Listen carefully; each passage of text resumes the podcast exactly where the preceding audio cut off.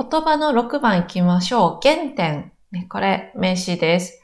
で、えっ、と、まあ、今あるね、その何かの、その人のとかでもいいですけど、その人のそのことの一番初めの点、ポイント。うん。ですから、英語だとスターティングポイントとか言うんですかね。うん。どうですか？これも大丈夫かなと思います。7番に行きます。え、問いかけ、名詞です。うん。で、動詞だと問いかける。うん。問いかけが名詞で問いかけるが動詞です。で、えっと、意味は誰かに質問することなんですね。うん、問いかけること、質問すること。だけど、この質問っていうのは、うんと、あなたは今日は、例えばね、うんと、お寿司が食べたいですか？ラーメンが食べたいですか？とか、こういう質問ではなくて、もっとなんか心に訴えるような、も、もうちょっと重い質問っていうか、もうちょっと大きな質問のことを指すかなと思うんですよね。例えばこんな使い方。用例1です。僕は毎日幸せに生きているのか自分自身に問いかけています。自分は、僕は、ね、毎日幸せに生きていますか？自分に質問しています。うん。でも普通のさっきの寿司と天ぷらどっちがいいですかとかね。オレンジとリンゴどっちがいいですかとか、そういうレベルの質問じゃないですよね。もっと、うん。心に入ってくる、訴えるような質問ですよね。うん。で、要例の2番です。作品を通じて読者に問いかけたい。人によって見えている世界は違うということを、うん。これね、文の順番が逆になってるんですけど、こういう、あの、使い方もできますよ、皆さんね。でもしっかりね、その時パーティクル、助詞をつけるといいですよね。うん。あの、この方はですね、人によって見えている世界は違うということを、まあ、作品を通じて読者に問いかけたい、ね、訴えたいみたいな感じかな。言いたい、伝えたい、ね、こういう感じかな。うん。で、まあ、読者っていうのはその読んでくれている人ですよね。読む人。うん。で、この作品っていうのがおそらくまあ小説とか、なんかか書いてあるものですよね。か書く作品、書いてある作品ですよね。うん。OK ですか。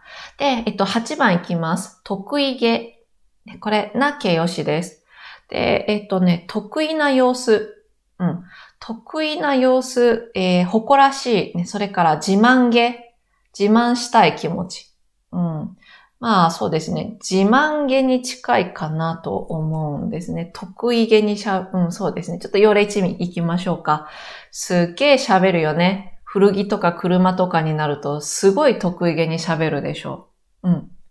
あの、得意げに喋るっていうのは、なんか、で、しかも古着でしょ？古い服とか、車とかになる、とかの話になると、すごい得意げに、なんか、話したいから、好きなことだから話したいから、ね、あの、得意げに喋る、自慢げに話す。うん。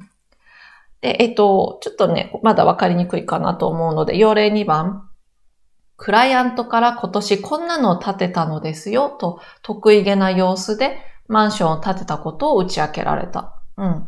まあ、クライアントさんから、まあ、今年こんなの、ね、こんなマンションを建てたんですよ、と言って、まあ、得意げな様子自慢したいですよね。マンション建てたらね。見せたいですよね。そういう感じ。うん、得意げな様子で、マンション建てられたことを、まあ、打ち明けられた。まあ、あの、こっそり言われた、みたいな感じですね。うん、いいですか？では、えっと、9番です。えっとね、達成感。これ、名詞です。えっと、意味は、クリアしたという気持ち、やったーみたいなね。目的を果たした、目的、何かを成し遂げた時に感じる気持ち。なんかちょっと頑張って、えっと、何かができた、その時の気持ちかな、達成感。うん。例えば、要例の1で、トライアスロンというスポーツを通してゴールしたんだという達成感を疑似体験できる。うん。あの、疑似体験っていうのは、まあ、あの、本物に似た体験ですよね。本物に似たっていう意味。ね、その体験、疑似体験です。だから、うんとね、その先読むとのが経営者にとっての魅力なのかもしれしれません。えっと、経営者っていうのは、うん、まあ、よくわかりませんけど、皆さん、こう、いつも何かね、ゴール、目標とかゴールとかをね、持っていますよね。うん。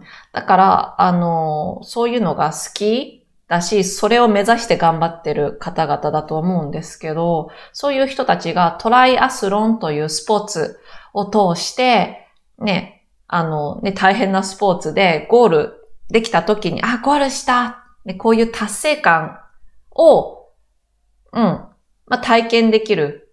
スポーツで体験する。それが、まあ、経営者にとっては魅力なのかなって言ってますね。要例の2番です。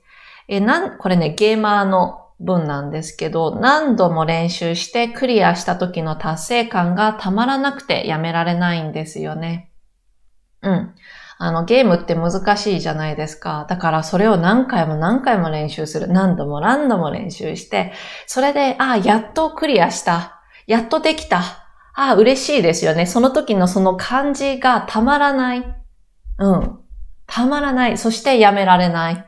OK? うん。いいですか。じゃあですね、えっと、言葉の10番。何者にも変え難い。これは、えっとね、どのようなものに、他のどのようなものにも変えられない、ね、こういう意味で、えっと、例文で、まあ、健康は何者にも変え難い、ね、こういう文が出ていました。ちょっと要例1に見ましょうか。まず要例の1番です。目標を達成した時の喜びは何者にも変え難いです。ちょっとさっきのあの達成感とつながってますけど、うん。ね。あの、達成感ね、その気持ちですよね。嬉しい気持ちもありますよね。その気持ちっていうのは他のどのようなものにも変えられない、変え難いねと言ってます。よれの2です。スマホは何者にも変え難いツールです。必ず持ち歩きましょう。これはね、なんか旅行関係の、まあ、記事に書いてあった、えっ、ー、と、文ですね。だから、えっ、ー、と、旅行の時ですね、スマホは他のどのようなものにも変えられないツールです。必ず持ち歩きましょう。そうですよね。スマホがあるとね、あの、Google マップとか、あとお店を探したりとか、ね、あと困った時電話ができたりとか、本当にね、何者にも変え難いツールでですよね。そういうことが書いてあります。はい。えっ、ー、と、それではですね、一段落目の言葉、えー、10ね、見てきました。えっ、ー、と、以上です。皆さんお疲れ様です。ありがとうございます。失礼します。